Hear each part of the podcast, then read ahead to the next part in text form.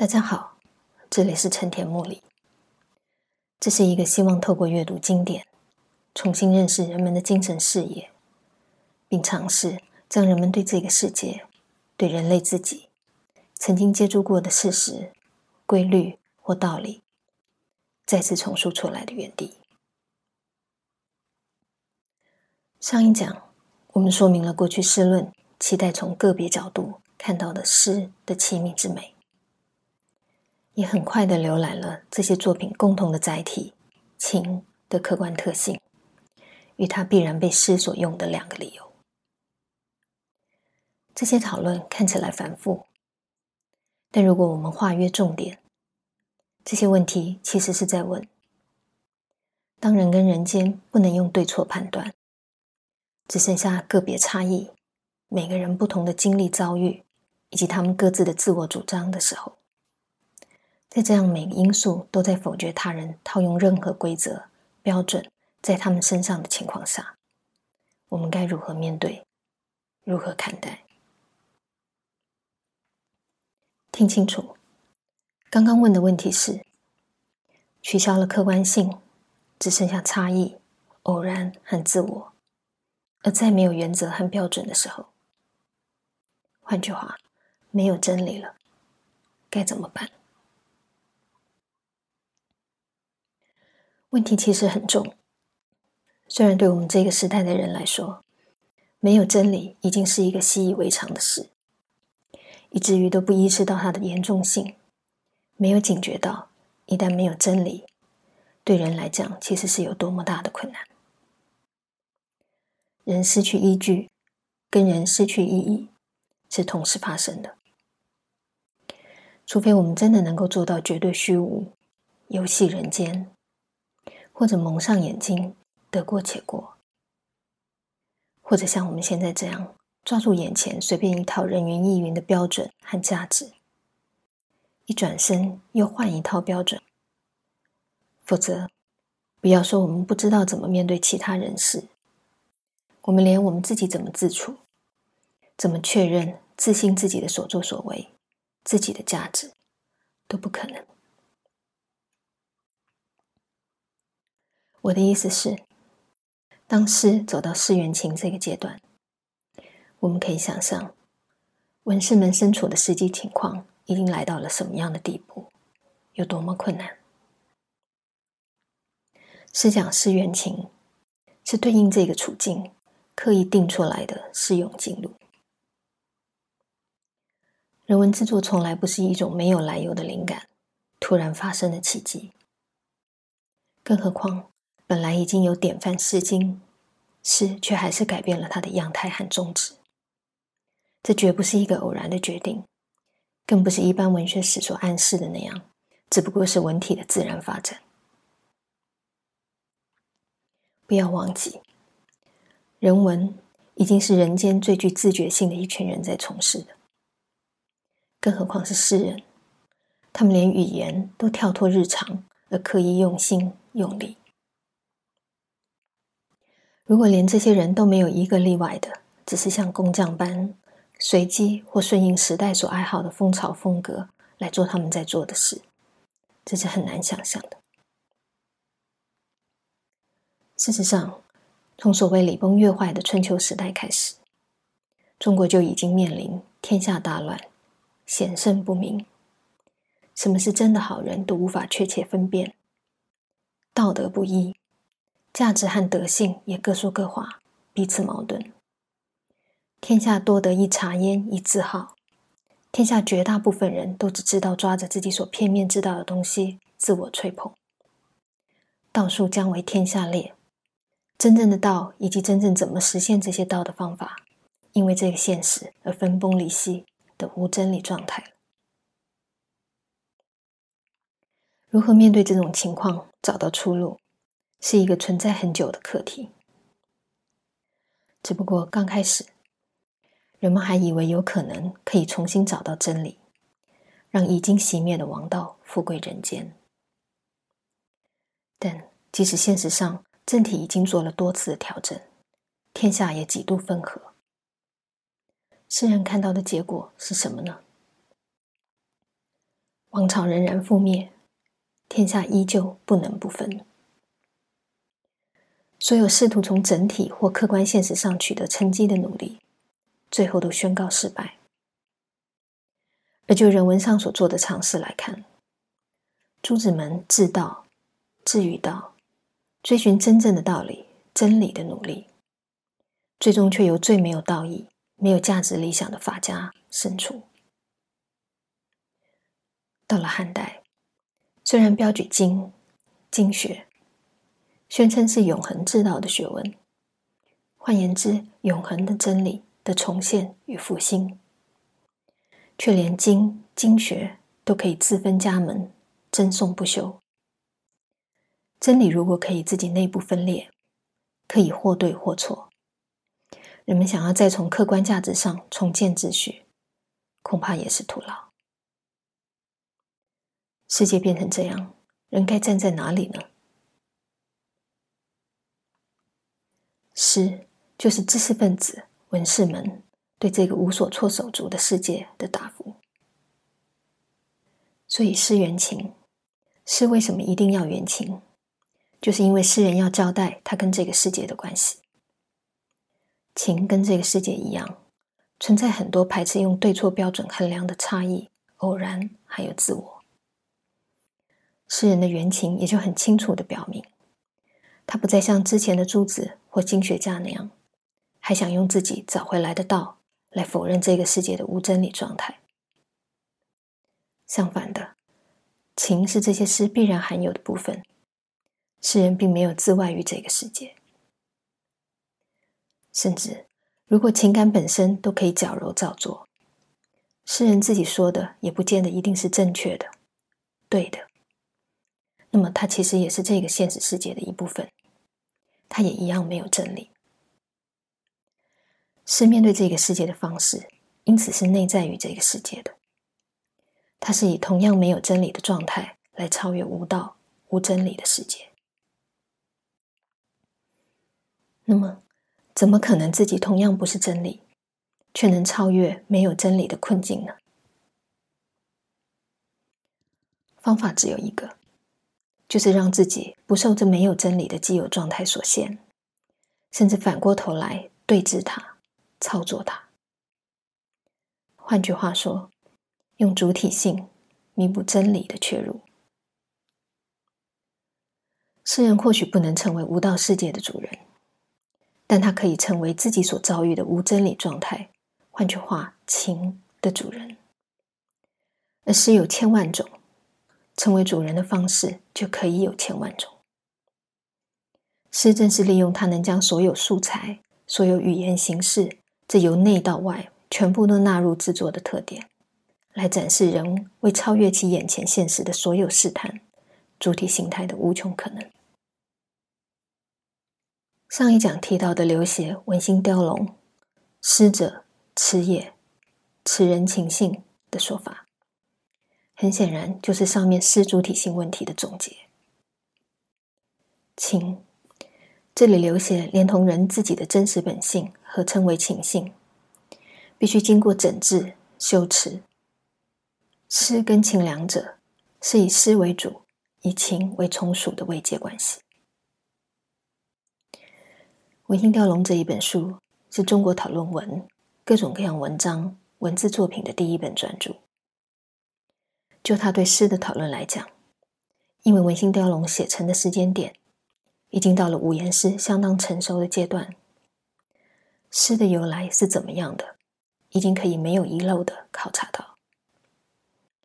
而当时也有很多迹象，让他可以大约预见到未来唐诗将有的重要发展，例如格律。这让他对诗现象的观察涵盖了过去、现在、未来等诗相关的一切本末，加上刘勰对个别诗人和作品的评论。非常精准，是文学史一定会引述的意见。可以知道，《文心雕龙》这本书对诗的分析是很有代表性、极具参考价值的。《文心雕龙》对诗的看法也和上一讲引述的陆机意见不相违背，因为当陆机说诗缘情，用“缘”这个字的时候，他也很清楚意识到，诗只是沿着情，利用情来达成，诗并不等于抒情。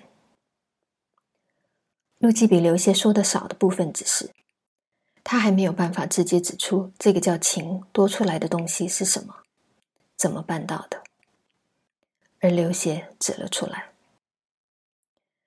我们因此应该进一步省察刘谢“师者，词也，词人情性”这句话的其他意涵，并借此来回应先前提出的为什么要读诗、怎么读诗这些问题。首先，师者，词也，词人情性。用白话来讲，他的意思是说，诗是一种反身，把自己和这个世界交涉后的结果，也就是情，作为制作材料的一种人文创作。就像雕塑用泥土或石材当做它的创作材料那样，情就是诗的材料。诗人用心的对象，如我们先前已经重复过数次了，因此不是表面上诗人感叹的人事或现实世界，而是诗人自己因这些人事和世间遭遇所发生的所有反应。也因为这是一种反身对自己产生的情的操持，是对无真理状态的超越，最终都应该理解为世人对自己的超克。他所树立的主体性是内向性的，是内在不断致力自我超越的一种展示。也因为如此，不难想象，诗所呈现出来的主体性，理当是非常强劲的。因为他首先要扬弃或改造的，就是诗人自己的各种感觉、各种自我意识、各种既定观法，甚至各种既有的存在姿态。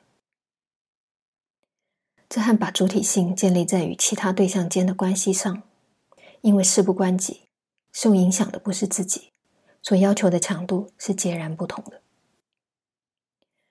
就算人有天生气质柔弱者，一旦投入诗的创作，对他的要求也一样严格。以这样一种相对于其他性情气质，在现实世界里最容易受到摧折、最难承受压力的人来说，什么才是他能不能建立主体性、独立自主在眼前这个世界的基本标志呢？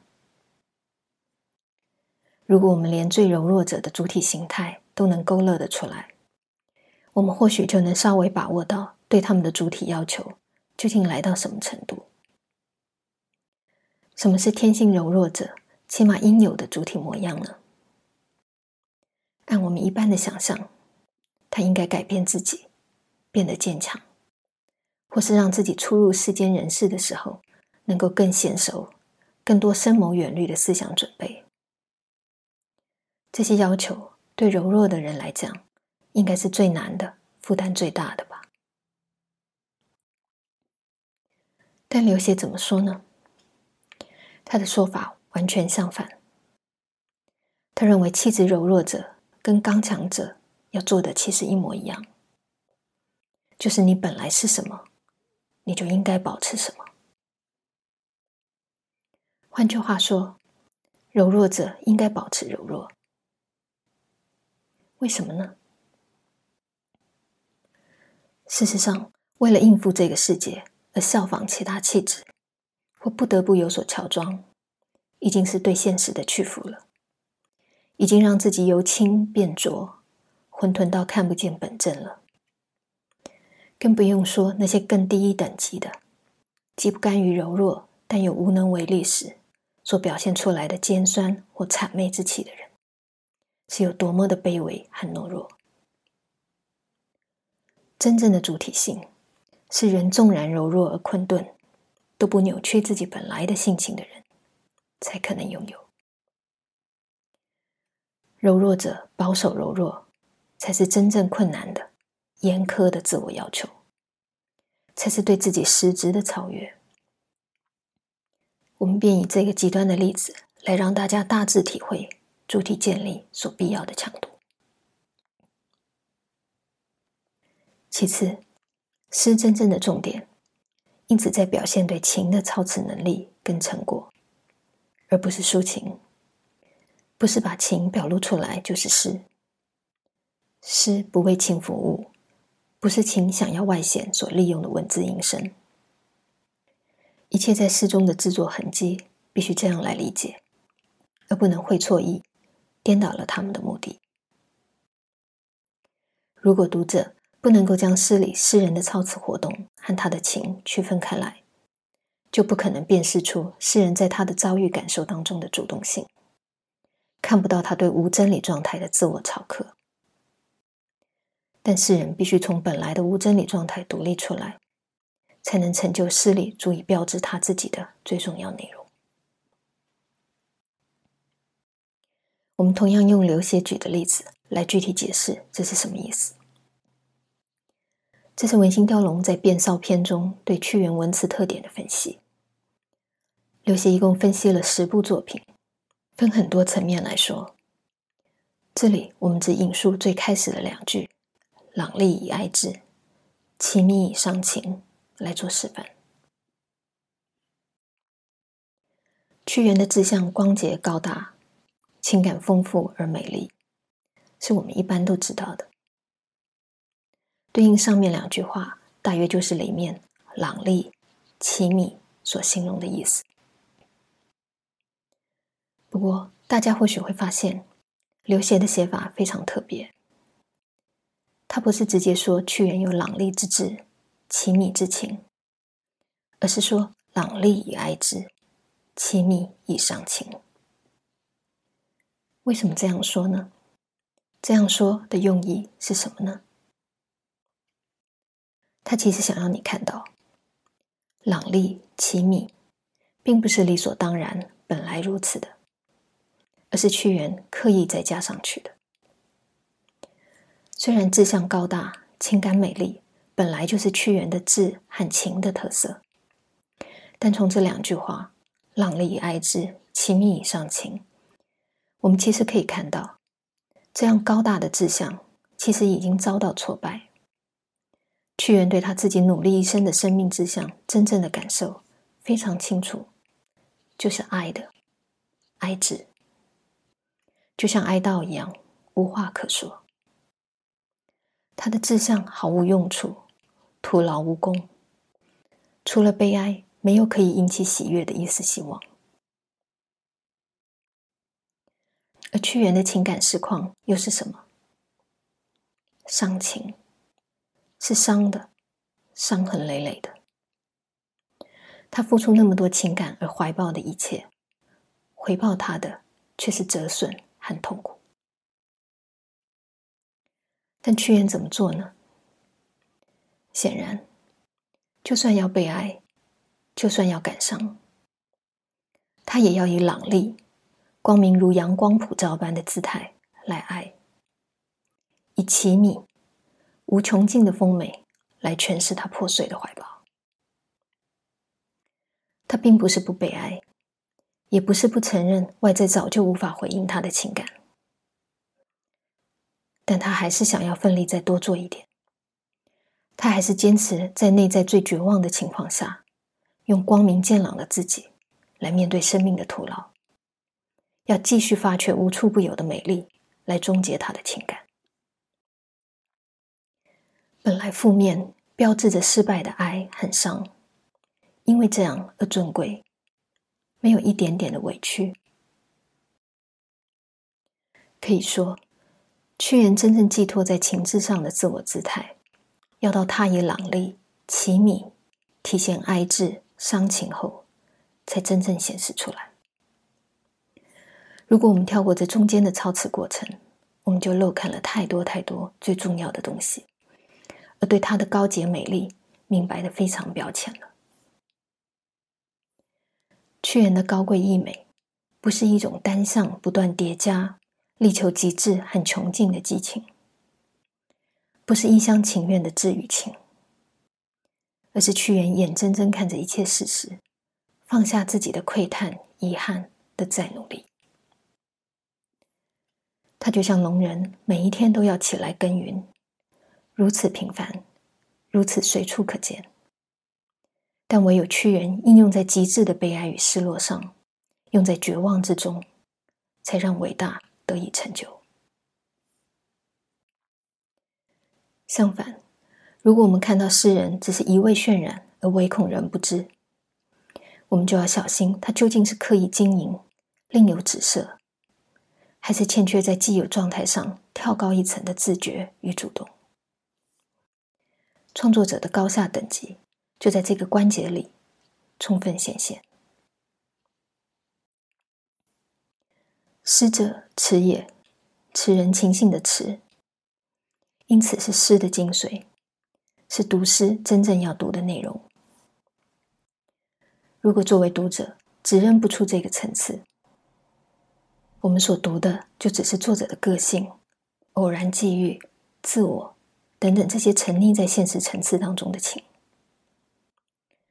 作者或作品对我们而言，因此也永远只是另一个人跟他的说话而已。我们对他们的欣赏，将永远只能用我们的个人爱好来解释。除此之外，不会有超出我们本来已知的真正学习。反过来，如果我们只认得出诗人对情的操持，我们看到的将是各种不同条件下各种自觉主动的可能与方式。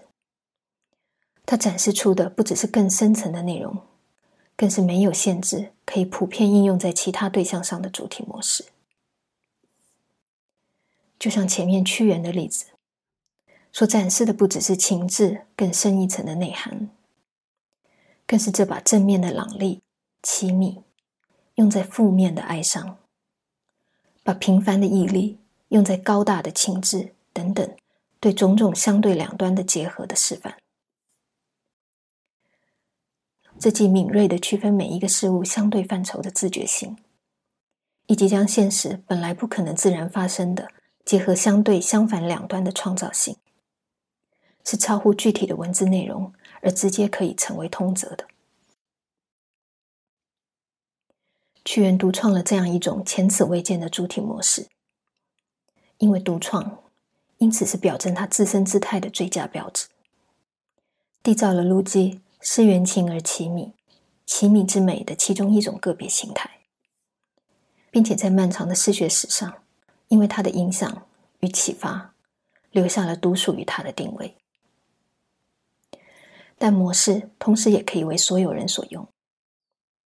我们都可以提醒自己分辨事物的正负或美丑。我们也可以尝试将两种相反、相对的东西结合起来，创造出一个现实世界本来没有，但结合元素都还是内在于这个世界的新内容。而选择哪些相对元素来结合，也是我们自己可以决定的。结合两端而塑造出什么样的新境界？也是我们可以计划的。我们因此在这样的时间中，学会了怎么样操课眼前现实，并且都出于自身的主动、自己的构思，乃至于，就算我们不想仿效屈原的做法，从中学习到的内容和进路，作为自己建立独属于自己的新操词模式之前，也是非常重要而客观的经验储备。读诗因此是必要的，没有因为它只是另一个人的自我姿态而降低它的必要性。到此，我想我已经非常扼要的回答了先前两讲所提出来的全部问题了。当然，一切都有例外。诗人有力图跨越情的局限的，也有沉沦其中的。而就算是做到了对情的操持。它也有强度、向度的区分。中国在漫长的诗学历史中，更对于究竟要从什么界面进行操持，操持要完成何种标准，才能确保诗人的主动性，才足以成就独特的自我姿态，都还有阶段性的立场演变。而当宋词出现，开始以短长来深化特定的情调，流连于委婉先曲的感受。甚至连词牌本身都等同于对不同情调、情愫性格的限定。换句话说，让情从一开始就越过主位，变成无以跨越的前提。诗是否还保有过去的超词精神？是否还具有面对现实无真理状态的独立性？或许也值得再考究。总而言之，这是个非常复杂而长远的问题，反映着诗人主体性的有无，以及文明真实的境况。不过，我们接下来要讲的王维，他还处于自觉进行操词的阶段中，只是所采取的操词进路已经跟陆机流写时代略有不同。有关于王维独特的操词手法，我们下一讲继续来谈。